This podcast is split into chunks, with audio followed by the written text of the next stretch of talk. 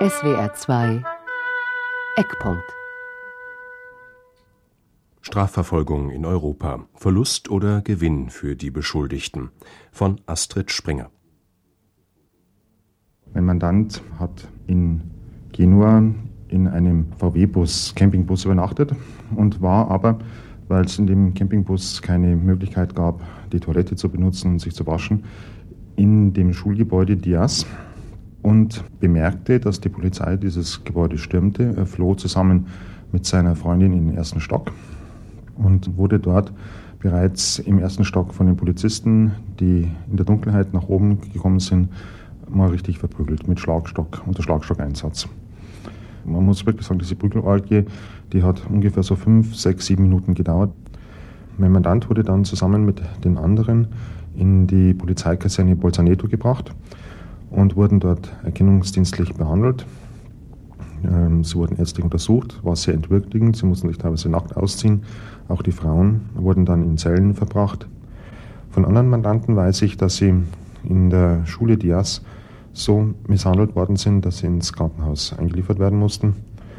Kopfverletzungen, Platzwunden am Kopf waren noch das geringste. Ich weiß von einer Demonstrantin, die hatte einen Nierenriss. Die musste auch notoperiert werden. Die Ereignisse, von denen Rechtsanwalt Michael Hofmann gerade berichtet hat, trugen sich vor zwei Jahren zu, im Juli 2001 während des G8-Gipfeltreffens in Genua. Der Münchner Strafverteidiger kämpft heute noch für die Rechte von Demonstrantinnen und Demonstranten, die damals von der italienischen Polizei misshandelt und zum Teil schwer verletzt wurden. Genua liegt in Italien und Italien gehört ebenso wie Deutschland und derzeit noch weitere 13 Staaten zur Europäischen Union. Das Verhalten der italienischen Polizei vereinbart sich schlecht mit dem Ziel, das sich die EU 1997 im Vertrag von Amsterdam gesetzt hat, nämlich in Europa einen, Zitat, Raum der Freiheit, der Sicherheit und des Rechts zu schaffen. Dieses Ziel ist eine Aufgabe für Titanen. Jedes europäische Land hat seine eigenen, durch Geschichte und Tradition geprägten Vorstellungen von Recht und Ordnung. Und was den einen recht ist, muss den anderen noch lange nicht billig sein. Man denke nur an die Holländer und ihren liberalen Umgang mit Drogen, undenkbar für deutsche Verhältnisse. Die Probleme, die sich stellen, sind jetzt schon aktuell. Man vergegenwärtige sich, organisierte Banden stehlen einmal quer durch Europa Autos in Frankreich, Luxemburg, Belgien, Holland und Deutschland. Jedes Land hat auch unterschiedliche Gesetze und Verordnungen, was die Strafverfolgung und die Strafbarkeit einer Tat anbelangt. Zum Beispiel schon beim Strafverdacht gibt es von Land zu Land unterschiedliche Kriterien oder auch bei der Beweiserhebung und bei der Beweisverwertung. Es ist schwer vorstellbar, dass sich die jetzt schon 15 und demnächst 25 europäischen Staaten je auf einheitliche Straftatbestände und Strafverfolgungsregeln einigen könnten. So realistisch waren auch die Europäer selbst. Deshalb haben sie auf der EU-Konferenz 1999 im finnischen Tampere die Idee, das Straf- und Strafprozessrecht zu vereinheitlichen, gleich ad acta gelegt. Stattdessen entschieden sie sich dafür anzuerkennen, dass andere Länder vergleichbare Rechtsprobleme anders lösen. Die Grenzen dieser Anerkennung bilden die Grundrechte, die sowohl auf europäischer Ebene als auch in den nationalen Verfassungen verankert sind. Große Erwartungen richten sich dabei auch auf die EU-Charta, die ja gerade unter dem Vorsitz von Giscard d'Estaing verhandelt wird. Ob diese Erwartungen auch eingelöst werden, ist noch eine andere Frage. Auch schon vor dem 11. September 2001 stellte sich die Notwendigkeit in einem Europa ohne Grenzen, den kriminellen Nutznießern der Freizügigkeit ihr Handwerk, wenn schon nicht zu legen, dann mindestens zu erschweren, ob es sich nun um Menschenhandel oder Zigarettenschmuggel, Autoschieberei, um Waffenkriminalität oder Geldwäsche handelt. Der Anschlag auf das World Trade Center und die Angst vor vergleichbaren Terrorakten in Europa beschleunigte die seit längerem angedachten Maßnahmen enorm. Kurz hintereinander wurden in Deutschland die sogenannten Sicherheitspakete 1 und 2 verabschiedet, die erhebliche Grundrechtseinschränkungen mit sich brachten. Außerdem verständigten sich die EU-Mitgliedstaaten binnen dreier Monate auf den europäischen Haftbefehl. Das bedeutet, Gesuchte dürfen ab 1. Januar 2004 auch dann verhaftet werden, wenn das jeweilige Delikt im ausliefernden Land nicht strafbar ist. Können unter diesen Voraussetzungen bei der grenzüberschreitenden Strafverfolgung Grundrechte bzw. die Rechtsstaatlichkeit überhaupt noch gewahrt werden? Die Frage stellt sich umso dringlicher, als die Brüsseler Politik von dem ausgeht, was sie eh kennt und praktiziert, nämlich dem Modell des reinen Warenverkehrs. Wenn zum Beispiel ein Arzneimittel in Portugal zugelassen ist, dann soll die Zulassung auch für Deutschland gelten. Auf das Strafrecht übertragen bedeutet das, im Prinzip hält man an der herkömmlichen Prüfung der beiderseitigen Strafbarkeit noch fest aber für einen relativ großen Katalog europaspezifischer Straftaten wie Terroranschläge, organisierte Kriminalität oder internationalen Drogenhandel soll diese Überprüfung entfallen. Wie bedenklich diese Prämisse ist, zeigt sich schon daran, dass der Strafrechtskatalog sehr unbestimmt ist und auch in Bereiche geht, wo man gar nicht genau weiß, welche Strafnormen das sein sollen. Die Cyberkriminalität zählt dazu oder auch die Fremdenfeindlichkeit. Deutschland hat mit dem Paragraphen der Volksverhetzung eine Norm, die es in einigen anderen Ländern gar nicht gibt. Und es ist schwer vorstellbar, dass England einen Engländer ausliefert, der bei uns wegen Volksverhetzung angeklagt werden soll, wenn das englische Recht diesen Straftatbestand gar nicht kennt. Strafrecht, so paradox das zunächst klingen mag, ist Freiheitsrecht. Denn Strafe bedeutet Verlust oder Einschränkung von Freiheit. Das Strafrecht bestimmt und regelt, unter welchen Bedingungen der Staat in die Freiheitsrechte seiner Bürgerinnen und Bürger eingreifen darf. Betrachten wir den europäischen Haftbefehl, der, wie schon gesagt, in wenigen Monaten ab Januar 2004 geltendes Recht sein wird, etwas genauer. Wer unter Verdacht gerät, kommt in Untersuchungshaft, verliert also schon als Verdächtiger zumindest sein Grundrecht auf Freiheit. Die Untersuchungshaft ist auch deshalb ein so besonders schwerwiegender Eingriff ins Grundrecht, weil die Haftbedingungen schwerer sind als nach einer Verurteilung. Der Verdächtige darf zum Beispiel kaum Kontakt mit der Außenwelt, mit Verwandten oder dem Anwalt pflegen. Auch die Einrichtungen, die es sonst im Gefängnis gibt, stehen dem Untersuchungshäftling nicht offen. Man weiß ja nicht, wie lange er bleiben wird. Die U-Haft soll in der Regel nur ein halbes Jahr dauern, aber in vielen Fällen geht sie weit darüber hinaus und kann sich auch über Jahre hinziehen. Und weil die Folgen für die Betroffenen so außerordentlich gravierend sind, setzt das deutsche Recht die Verdachtsschwelle, die Hürde für eine Untersuchungshaft besonders hoch. Der Verdächtige muss der Tat dringend verdächtig sein. Das ist mehr als der Alltagsverdacht, den wir alle mehr oder weniger pflegen nach dem Motto, der guckt böse, also ist er sauer auf mich. Tatsächlich braucht er ja gerade nur in Gedanken versunken zu sein. Vielleicht hat ihn gerade die Frau verlassen, der Chef hat ihn gerügt oder ihn plagt der Kopfschmerz. Für den Verdacht nach deutschem Strafrecht genügen solche subjektiven Mutmaßungen nicht. Da braucht es schon konkrete Anhaltspunkte. Spuren, Beweisstücke, Beobachtungen von Zeugen, die den Schluss nahelegen, dieser Mensch könnte sich strafbar gemacht haben. In anderen europäischen Ländern liegt die Schwelle nicht so hoch. Die einschlägige Europäische Menschenrechtskonvention spricht auch nur von einem hinreichenden Verdacht, was vieldeutig ist und sehr viel weniger bedeuten kann. Das spezifisch deutsche Problem wird also beim europäischen Haftbefehl sein, ob denn dieser hohe nationale Maßstab aufrechterhalten werden kann. Man stelle sich einen Verteidiger vor, der mit so einem Antrag zu tun hat. Der kennt das Recht des Staates, der die Auslieferung beantragt, nicht, kennt die Sprache nicht, braucht also in jedem Fall einen kooperierenden Strafverteidiger in dem anderen Land. Darüber macht man sich in diesem Rahmenbeschluss zur Einführung des europäischen Haftbefehls so gut wie keine Gedanken. Beschuldigte haben aber ein Recht auf Verteidigung. Gerade wenn es um Untersuchungshaft geht, muss die Verteidigung eine wirksame sein. Das heißt, man müsste sich streng genommen mit zwei Verteidigern ausstatten und von Gesetzes wegen auch deren Finanzierung sicherstellen. Zu Recht sorgt man sich aus deutscher Sicht, ob denn die Verdachtsprüfung im europäischen Ausland auch ernst genug genommen wird.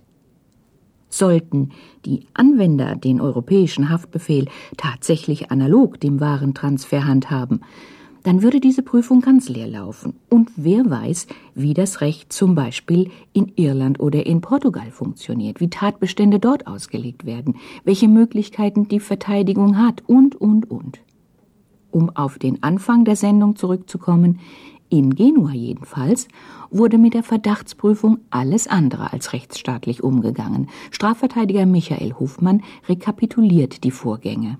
Es blieben aber einige in Untersuchungshaft, unter anderem eben ein Münchner Mandant. Und zwar deswegen, weil in seinem VW-Bus ein Kanister gefunden wurde, in dem Dieselkraftstoff drin war. Und es wurden ja in der Schule zwei Molotow-Cocktails gefunden, die angeblich von Demonstranten dort deponiert wurden. Mittlerweile hat die Staatsanwaltschaft in Genua herausbekommen, und aufgrund eines entsprechenden Geständnisses von zwei Polizeioffizieren, dass eben diese Polizeioffiziere nach der Durchführung dieser Aktion in der Schule die Molotow-Cocktails dort deponiert hatten. Sie haben sie im Laufe des Tages während der Demo mitgenommen und dort hingestellt. In Deutschland, denke ich, wäre es soweit nicht gekommen. Also man hätte sicherlich nicht einen Tatverdacht darauf begründet, dass bei ihm in seinem Fahrzeug ein Kanister mit Diesel gefunden worden ist. Obwohl Während meines Studiums habe ich in Regensburg studiert und die atomare Wiederaufbereitungsanlage in Wackersdorf war ja nicht weit entfernt und ich habe während dem Studium durchaus mitbekommen, wie bayerische Polizei argumentiert hat. Und da wurde auch ein Vierkreuzschlüssel für den Reifenwechsel zur Waffe deklariert, um damit Durchsuchungen, Hausdurchsuchungen, Verhaftungen, Beschlagnahmen zu rechtfertigen. Damit schleichen sich also doch Zweifel ein, ob die deutschen Ordnungshüter sich um so vieles rechtsstaatlicher verhalten würden als die ausländischen Kollegen, wenn der aktuelle Stress nur groß genug ist. Schon beim europäischen Haftbefehl haben sich eine ganze Reihe unterschiedlicher Fairnisse für ein rechtsstaatliches Verfahren gezeigt. Auf europäischer Ebene gibt es bereits diverse Institutionen, die jetzt schon ganz praktisch Strafverfolgung betreiben. Dazu gehört zum Beispiel OLAF. OLAF ist die Abkürzung für das Europäische Amt zur Betrugsbekämpfung. Eurojust und Europol sind zwei weitere supranationale Behörden, die geschaffen wurden, um die europaweite Zusammenarbeit von Polizei und Staatsanwaltschaft zu verbessern. Das Europäische Amt für Betrugsbekämpfung beispielsweise darf einfach gesprochen bei Unternehmen in ganz Europa auftreten und Durchsuchungen durchführen. Jeder, der europäisches Geld verwendet, akzeptiert vertraglich, dass beim Verdacht auf Misswirtschaft, also dem Missbrauch von Geldern der Europäischen Union, aber auch bei Betrug Olaf den Zugang zu den Unterlagen dieses Vorabends hat. Olaf darf sogenannte On-the-Spot-Controls vornehmen. Das heißt aber nicht, dass Zwangsmaßnahmen ergriffen werden dürfen. Auf den ersten Blick scheint also alles in Ordnung zu sein, zumal ja gerade auf dem Gebiet der Strafverfolgung, aber auch der Untersuchung die Souveränität der Mitgliedstaaten gilt. Seine Behörde, sagt auch Franz Brüner, der Chef und Generaldirektor von Olaf, bilde praktisch nur eine Brücke zu den EU-Staaten und biete ihre Ermittlungen als Service an. Das klingt alles sehr plausibel. Tatsächlich ist es aber so, dass Olaf diese Untersuchungen in Zusammenarbeit mit den nationalen Staatsanwaltschaften durchführen lässt. Das stellt Strafverteidigerinnen und Strafverteidiger im grenzüberschreitenden Wirtschaftsstrafrecht vor das Problem, dass die Berichte, die das Europäische Amt zur Betrugsbekämpfung im Vorfeld einer solchen Untersuchung schreibt, kaum angreifbar sind, weil man nämlich niemanden zur Rechenschaft ziehen kann. Auch die Rechtmäßigkeit der Untersuchungen von Olaf können nicht überprüft werden, denn Olaf zieht sich schnell hinter die Staatsanwaltschaft, die konkret ermittelt, zurück. Die gleichen Bedenken wie gegenüber den Ermittlungen von Olaf gelten auch gegenüber Europol und Eurojust. Auch deren Strafverfolgungsmaßnahmen sind für die nationalen, zum Beispiel deutschen, französischen oder belgischen Verteidiger nicht greif bzw. angreifbar. Verdächtige und Beschuldigte müssen sich aber gegen Vorwürfe, die gegen sie erhoben werden, verteidigen können. Das ist demokratischer Konsens. Sie benötigen eine Rechtsmittelinstanz, ein Gericht, das die gegen sie eingeleiteten Maßnahmen überprüft.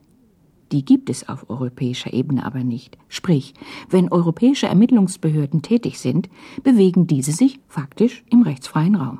Es ist nämlich nur in ganz begrenztem Umfang möglich, den Europäischen Gerichtshof oder auch den Europäischen Gerichtshof für Menschenrechte anzurufen. Und die Erfahrung zeigt, dass deutsche Gerichte sich kaum und oder selten anmaßen wollen und auch können, die Ermittlungstätigkeit europäischer Behörden zu überprüfen.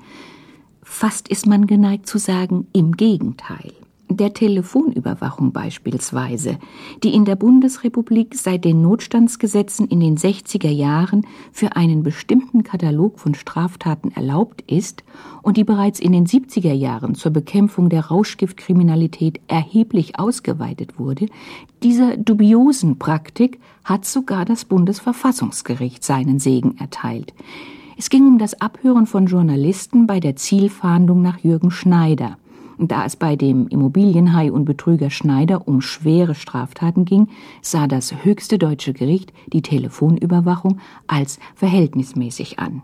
Sollen Grundrechte gewährleistet werden, dann darf es grundsätzlich keinen Unterschied machen, ob eine Person in Madrid, Amsterdam, Aachen oder Lüttich festgenommen wird.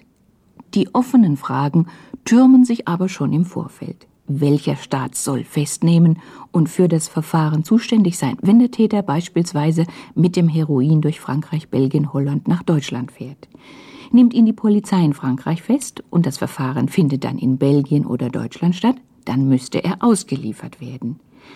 Aber nach welchen Kriterien sollte er ausgeliefert werden? Das könnten zum einen staatliche Interessen sein, wie etwa, wo sind die besten Beweismittel? Wo ist es jetzt praktisch am einfachsten, ein Verfahren durchzuführen? Das könnten aber auch Individualinteressen sein, wie zum Beispiel, wo hat der Betreffende seinen Lebensmittelpunkt? Welche Sprache spricht er? Spricht er nur Deutsch? Spricht er Französisch in unserem Beispiel? Denkbar wären noch eine ganze Reihe anderer Kriterien, wie beispielsweise etwa, wo war der Schwerpunkt des Delikts? Das zu sagen ist in dem Beispiel fast nicht möglich. Der Schmuggel des Rauschgifts hat eigentlich nirgendwo seinen Schwerpunkt.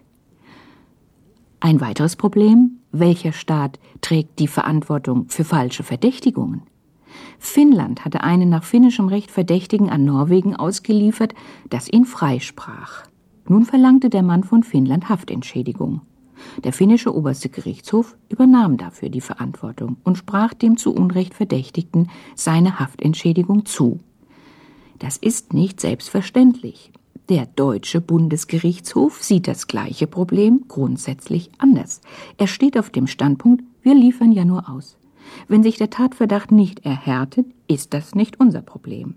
Wie problematisch das aber doch werden kann, zeigt sich, wenn dem Betroffenen in seinem Land die Todesstrafe droht, wie in der Türkei. Aber die Türkei gehört ja noch nicht zur Europäischen Union, also ist das ein anderes Thema und wäre Stoff für eine neue Sendung. Mit anderen Worten, auch das Verantwortungsping-Pong ist ein noch ungelöstes Problem in Europa. Angedacht ist eine zentrale europäische Staatsanwaltschaft, die um sich herum die nationalen Staatsanwaltschaften bündelt und dann mit diesen gemeinsam Ermittlungen führt. Ihre Vorstellungen über die Grundlagen eines europäischen Strafverfahrensrechtes hat die Europäische Kommission 2001 und jetzt in 2003 in sogenannten Grünbüchern zur Diskussion gestellt. Auf europäischer Ebene gibt es bereits einen Mindeststandard von Verfahrensrechten für Beschuldigte, die beachtet werden müssen. Dabei handelt es sich aber um den kleinsten gemeinsamen Nenner, auf den sich alle Staaten der EU einigen können, und selbst den gilt es dann noch zu relativieren, denn die unterschiedlichen nationalen Rechtsordnungen sind im Verhältnis zu diesem Standard ungleich austariert. Ein gutes Beispiel dafür ist, dass wir in Deutschland eine erste Haftprüfung nach drei Monaten haben, während Finnland die Haft alle zwei Wochen überprüft. Das ist eines von vielen Ungleichbeispielen. Es gibt einige Mitgliedstaaten der Europäischen Union, bei denen der Verteidiger kein absolutes Anwesenheitsrecht bei Vernehmungen des Beschuldigten hat.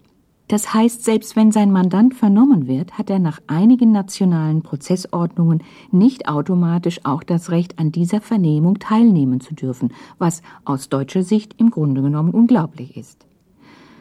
Auch ist der rechtliche Mindeststandard leider nicht der, der tatsächlich vollzogen wird. Das bedeutet nichts weniger, als dass die Verfahrensrechte beim Europäischen Gerichtshof für Menschenrechte oder auch in den nationalen Strafverfahren immer wieder eingefordert werden müssen. Erhebliche Probleme gibt es beispielsweise damit, dass die Verwertbarkeit von Aussagen oder Beweismitteln national sehr unterschiedlich ausfällt, dass unter bestimmten Bedingungen gewonnene Aussagen in dem einen Staat, wie eingangs schon erwähnt, verwertbar sind, in dem anderen Staat nicht, in dem einen Staat als Fahrlässigkeitstat, in dem anderen Staat als Vorsatztat gewertet werden können. Aus dem Indizienschluss bestimmter Beweismittel ergeben sich also völlig unterschiedliche rechtliche Wertungen.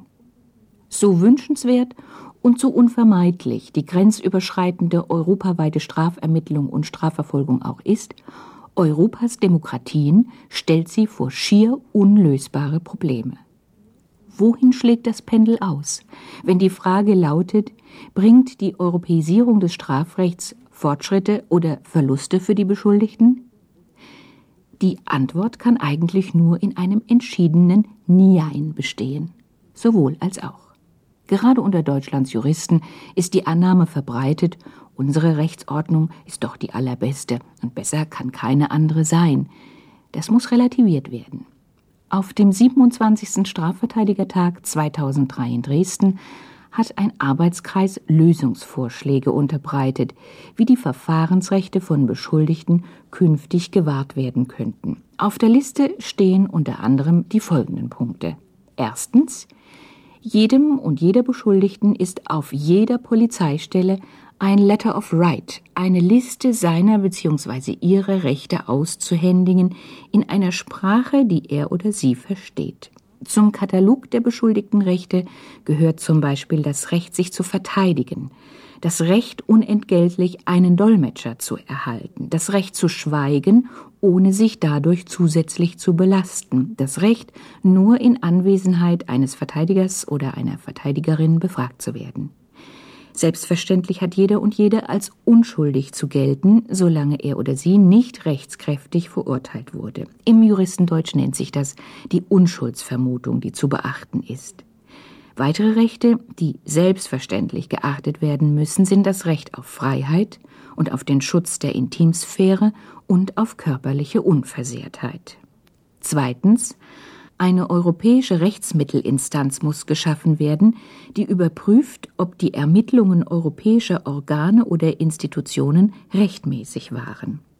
Drittens wünschenswert wäre auch ein europäisches Strafgericht respektive eine Strafkammer innerhalb der Europäischen Union. Vorerst sind das noch die Träume von solchen Juristinnen und Juristen, die sich auch im europäischen Raum als Anwälte von Bürgerrechten verstehen. Der letzte Strafverteidigertag in Dresden hat sie wieder einmal zusammengeführt. Der vierte Punkt auf der Wunschliste kann vielleicht am schnellsten in die Praxis umgesetzt werden, weil er den tatsächlichen und nicht den gesetzgeberischen Konsens benötigt. Strafverteidiger Hofmann aus München formuliert ihn aus seinen Erfahrungen heraus, unter anderem im Zusammenhang mit den Ausschreitungen in Genua. Wir müssen uns grenzüberschreitend einfach vernetzen. Eigentlich hätten wir schon längst machen müssen. Auch ohne konkreten Anlass müssen wir zusammenarbeiten, wir müssen uns gegenseitig bilden, ausbilden. Wir müssen die Rechtsordnungen gegenseitig dem anderen Kollegen beibringen, um zu sehen, was für Möglichkeiten gibt es im jeweiligen Land.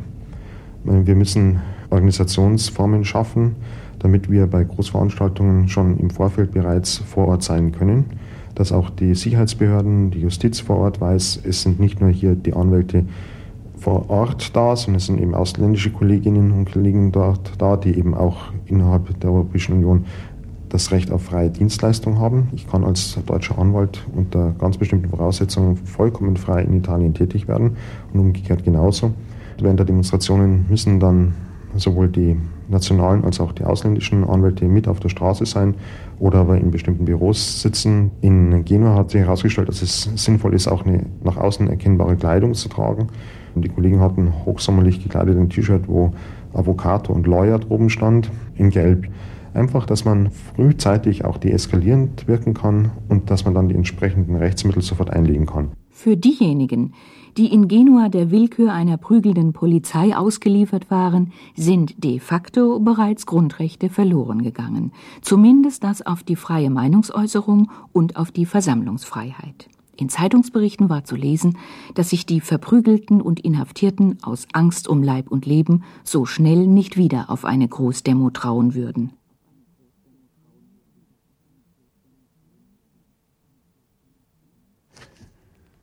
In SWR 2 Eckpunkt hörten Sie Strafverfolgung in Europa, Verlust oder Gewinn für die Beschuldigten von Astrid Springer.